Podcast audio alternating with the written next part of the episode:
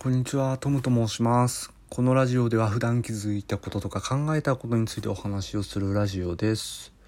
えーっと、もう最近話すことがないんですよね。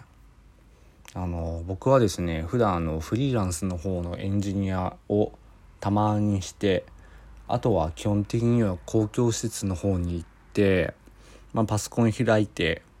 まあ、なんか英語の勉強だったりプログラミングの勉強だったり、まあ、基本的には自粛をしてるわけですよ。でそういう生活を送ってるとですね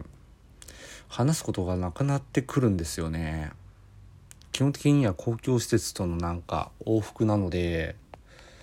特に何か起きるっていうこともなくてでそうなってくるとあの話すことがなくなってまあ、こういう時にあのエピソードトークとか話せればいいんでしょうけどあの僕昔からあの何かそういう学生時代の思い出って少ないんですよね。あの基本的にはあの、まあ、勉強してるかし、えーっとゲームしてるかなんですけど、まあ、ほぼゲームですよね。で一人で本当ずっと家でゲームするのが好きだったので話すことがもう本当ほとんどないんですよね。まあなくはないんですけど、まあ、どのみちそれも尽きるっていうので、まあ、根本的な解決にならないですよね話すことがないっていう。でまあ何か話さないといけないんですけどあのもともと話すあの滑舌がどんどん悪くなっちゃって話す練習のために始めたっていう部分もあるので。まあ、なんか話題を見つけないといけないんですけれどもまあなんか最近はでも音声メディア僕昔から昔っていうかまあ昔ってほど昔でもないんですけどあの最近あの音声メディアがそろそろ来るんじゃないのかなみたいなのを感じてあの若干こういう音声メディアやってるんですけれども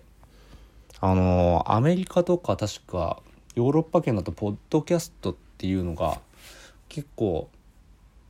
確か話題になっててとか有名っていうかなんか結構な人が聞いてるみたいな。で中国なんかでヒマラヤっていうあのアプリがあるんですよ。あの音声プラットフォームっていうのかな。でそれが確か 10, 10億だか何億だかのなんかユーザー抱えてるみたいな感じで確か日本の総人口は確か超えてたっていうのでいや嘘だろうっていうんで思ってたんですけどであと韓国から確かスプーンっていう音声メディアが確か来てて、まあ、ちょろっと覗いたんですけど結構なんかあの歌ってみたとかなんかそういう系のなんか配信とかしてるどっちかっていうとなんかニコニコ動画のなんか音声版みたいな感覚なんですかね。っていうのがまあちょこちょこやっぱそういうのが上がってくるんですよ。あの調べてると。だからまあやった方がいいのかなっていうのとあと単純に話す練習っていうの。あの独り言って結構あのいいと思ってるんですよ個人的に。っていうのもあの普段あの頭の中だけであの考え事とかしてるとなんか煮詰まっちゃってなんかなんて言うんですかね。答えが出ない状態。なんて言うんだろう。ちょっと日本語が出てこないんですよね、まあ、こういうのもあってちょっと始めた経緯としてもある始めた理由としてもあるんですけどなんだ言葉が出てこないぞ、まあ、なんかそんな感じで煮詰まっちゃってあの頭の中だけで考えてるとでもなんか声に出してやってみるとあの多分耳からも多分そういう情報を得るからかわからないですけどなんか少し思考のなんか流れが加速するような感覚になるんですよね。だからちょっとあの独り言っていうのも結構スキルとしていいんじゃないのかなって思って音声メディア始めた。やばいちょっとあのなんか途中でなんかあの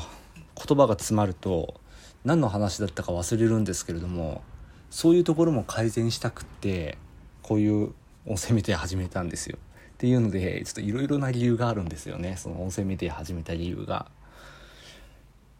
だまあ実際やってみてて思ったのがでも本当あのやった方がいいなっていうあの言葉を発するって基本的に一人でいるとあのやらないんですよ。で僕もあの最初の方ってその独り言全然できなくってなんかすごい苦闘した記憶があるんですけど今はまだ今はもう結構スラスラ出てくるっていうか、まあ、抵抗がなくなりましたよね。普通に人と話すような感覚で言葉は出てくるようになったのでまあ今これでうまくなったようまくなったのかよみたいな感じのことを思うかもしれないですけどもともと口出しじゃないのでまああのそういう意味で結構いいんじゃないのかなっていう話でした。こうやってなんかねなかなかあの答えのないような話っていうのも結構大事なのかなっていう。何なんで大事なのかちょっとピンとこないんですけど。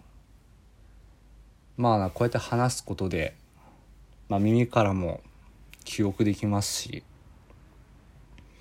まあセーブができる感覚っていうんですかね。でこのセーブデータをもとにまた次の考え事だとかなんか思考を巡らせてみたいな感じでどんどんどんどん改善していけばゆくゆくはなんかスラスラと言葉が出てくるで論理的に話すことができるようになるんじゃないのかなっていうのを期待して今後も続けていきます。トムでした。